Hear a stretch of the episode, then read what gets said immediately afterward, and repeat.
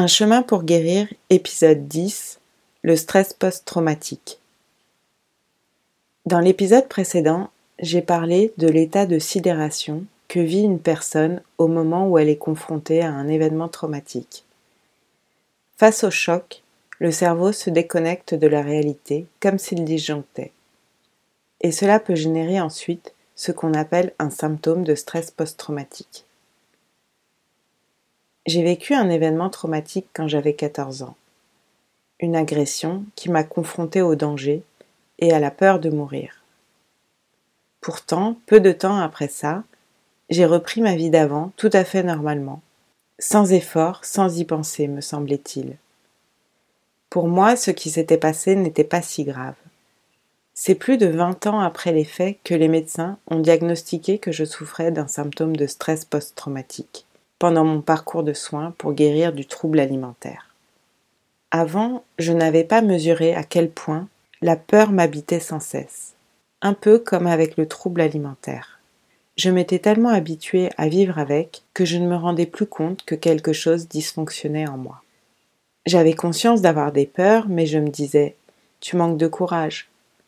Quand je sursautais, ce qui arrivait fréquemment, je me répétais Arrête d'avoir peur, quand j'avais des angoisses, je pensais Oui, je stresse, mais comme tout le monde. Mon cerveau minimisait inconsciemment ses peurs pour me permettre de continuer à avancer et à vivre avec. Car la peur me faisait perdre tous mes moyens. Face à elle, je ne me sentais plus capable de faire quoi que ce soit, même les choses les plus anodines.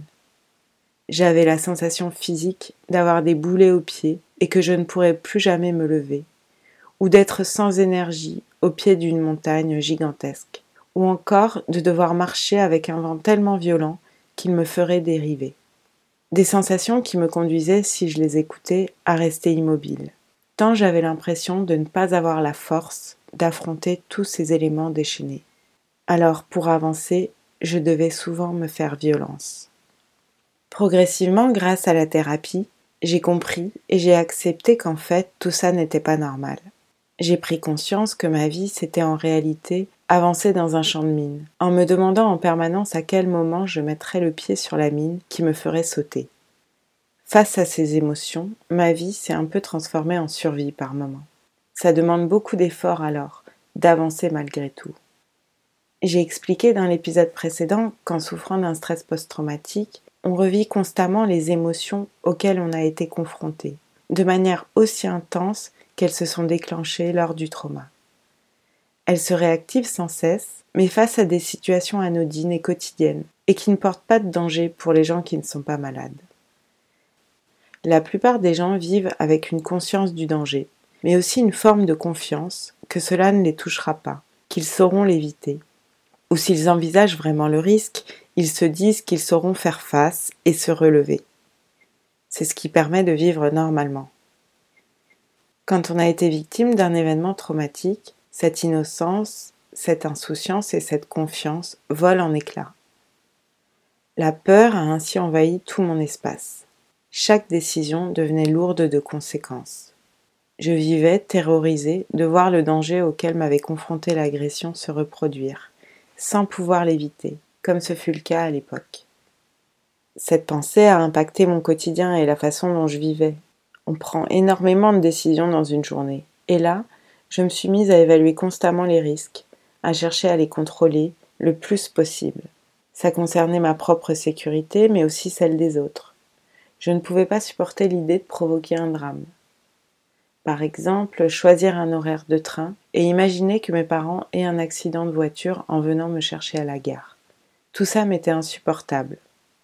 Prendre une décision me coûtait énormément. Quand je projetais de partir en voyage, je passais mon temps à échanger mes billets de train. C'était compliqué à vivre pour mon entourage, qui lui non plus n'avait pas conscience de ma paralysie intérieure. Je devenais instable et irritable, les gens pouvaient croire que je ne voulais pas les voir. Ça a dû créer bien des malentendus. En fait, c'était pas du tout ça. Une part en moi avait envie d'arpenter la vie. Mais très longtemps, j'ai ressenti face à la vie l'impression que j'allais à la mort. Il faut imaginer une peur extrême, comme si vous étiez sur des rails et que le train arrivait. Votre cerveau vous dit Cours, pars. C'est impossible de le raisonner, de lui dire non, c'est juste une peur, le train va s'arrêter. Le risque à prendre est trop grand.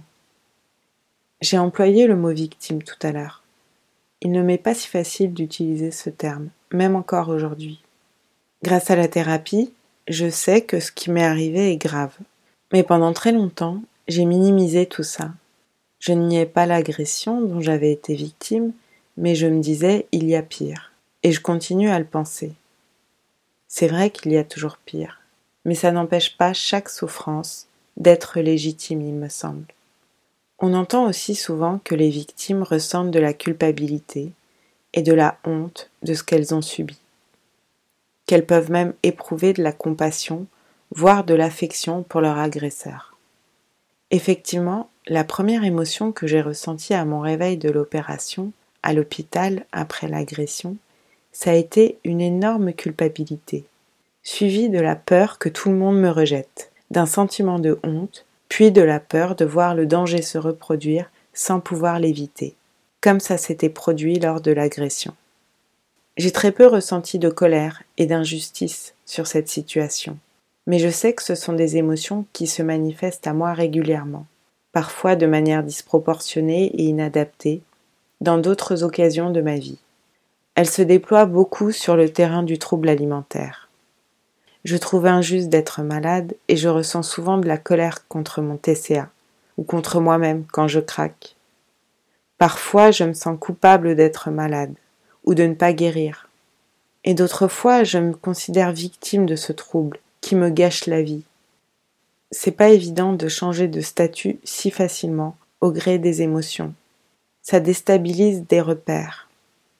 Ma psychologue a dit qu'avec le TCA, on se condamne durement, et souvent pour de longues années. Il y a longtemps, j'ai écrit un texte en lien avec mon agression où apparaissent ces idées, la quête de justice qui les accompagne et le lien entre mon agression et mon trouble alimentaire. Je vous en lis un extrait. Toutes ces années, je me suis donc tournée vers elle pour obtenir des réponses la balance, symbole de justice. Est-ce cela qui m'a poussé à l'interroger toujours plus sur ce qu'elle livrerait de moi-même et tout autant à redouter ce qu'elle révélerait de mes péchés, ce que j'avais perdu ou gagné, la fin d'une innocence, le poids de la honte, celui d'une culpabilité inexpliquée. Attendre son jugement en essayant d'en maîtriser les secrets dont une part m'échappait immanquablement, jusqu'aux excès, la destruction consentie, devenir moi-même ennemi, recevoir mes propres coups, avec l'illusion qu'il me serait alors plus facile de les affronter. La balance constatait mon équilibre perdu, tout comme elle portait aussi en elle la promesse de le retrouver un jour, comme une délivrance. Aujourd'hui, ma raison me dit que je ne suis ni coupable ni responsable, et je me tourne vers elle quand je commence à douter. Le doute m'est d'ailleurs tombé dessus en préparant cet épisode. Pour tout vous dire, j'avais terminé de l'écrire. Je m'étais même enregistrée. Et puis une part en moi a ressenti une culpabilité très forte et une imposture devant tout ce que je disais. C'était angoissant et insatisfaisant pour moi, qui recherche avant tout à partager mon vécu de la manière la plus juste possible. J'ai ensuite compris qu'il manquait à cet épisode une clé, et c'était justement la difficulté à se dire victime, à l'accepter. Mais pourquoi cette difficulté à accepter qu'on a été victime? Pourquoi culpabiliser? Pourquoi a-t-on honte? Sans doute ces émotions se mettent-elles en place pour faire écran à la peur extrême qu'on a dû éprouver, même si on ne s'en souvient pas. Et peut-être que se raconter l'histoire de cette façon, en se disant qu'on a joué un rôle dedans, même sans le vouloir, même sans chercher à provoquer quoi que ce soit, permet de ne pas la subir totalement ça donne du sens à un événement qui n'en a pas. Or, quand on a été victime, on a besoin de réponses. On cherche à comprendre pourquoi tout ça s'est produit, pour se rassurer, pour se dire qu'on sera en mesure d'éviter le danger s'il se présente à nouveau, et pour donner du sens à cette histoire qui n'en a pas. J'ai cru un moment que la clé, c'était de réussir à accepter de ne pas avoir les réponses, et que je ne pourrais jamais vraiment comprendre accepter que l'événement traumatique n'a pas de sens, comme un accident. et accepter alors le sentiment d'impuissance que cela génère. Mais en fait, ce n'est pas ça la clé.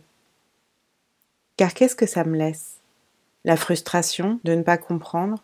L'inquiétude alors même que le cerveau a besoin de comprendre À plus forte raison face à un événement traumatique, j'ai compris que je m'étais trompée sur ce que je cherchais à comprendre. J'étais focalisée sur les raisons qui avaient motivé l'agresseur. Or, je ne suis pas dans sa tête, et de ce point de vue, je n'obtiendrai jamais de réponse. J'ai essayé de me mettre à sa place pour comprendre, et tout ce que ça déclenchait en moi, c'était de la compassion, de l'empathie. À chercher en vain cela, j'en ai oublié ma place. En fait, la clé, c'est ça. Lâcher sur les raisons de l'agresseur. Pourquoi ce geste? Pourquoi moi? Pour me recentrer sur ce que je maîtrise. Moi. Mettre mon énergie à comprendre la situation de mon point de vue. Mes réactions, mes émotions après, c'est ça qui compte. Reprendre la main en cherchant les réponses dont j'ai besoin, où je peux les trouver, c'est-à-dire en moi. Dans toute cette histoire, en fait, je me suis oubliée, alors que j'aurais dû me protéger. Maintenant que j'ai compris cela, je donne à cette histoire un nouveau sens qui part de moi et non plus de l'autre. Je commence à relier les choses. Je me sens de nouveau le pilote sur mon chemin. Je ne subis plus cette situation. Et je me sens forte et fière de toutes les ressources que j'ai mobilisées pour faire face. Là où avant cette histoire que je me racontais sans réponse ne faisait que me fragiliser, me réduisait toujours à mon statut de victime, et en même temps à ce sentiment de culpabilité inexpliqué. Cet événement m'a appris et je peux compter sur tous ces enseignements pour mener la suite de ma vie. Ce changement est le fruit d'un long travail. Pour déconstruire ces mécanismes dysfonctionnels, il faut comprendre les connexions entre ses pensées, ses émotions et ses comportements. Ça m'a aussi demandé de me confronter aux peurs que j'avais justement enfouies bien profond. Le travail thérapeutique m'a permis cela. Le médecin accompagne sur ce chemin traumatique il guide avec confiance. Le MDR est une technique préconisée dans le traitement du stress post-traumatique. Elle utilise une stimulation sensorielle qui se pratique par mouvements oculaires. Cette thérapie m'a considérablement aidé pour soigner mon stress post-traumatique, en complément des autres soins que j'ai suivis pendant 4 ans. Aujourd'hui, ce symptôme n'a pas disparu. Il lui arrive de se réveiller dans certaines situations ou par moments quand je suis plus fragile mais j'ai appris à mieux le gérer. Il n'est plus diffus et constant.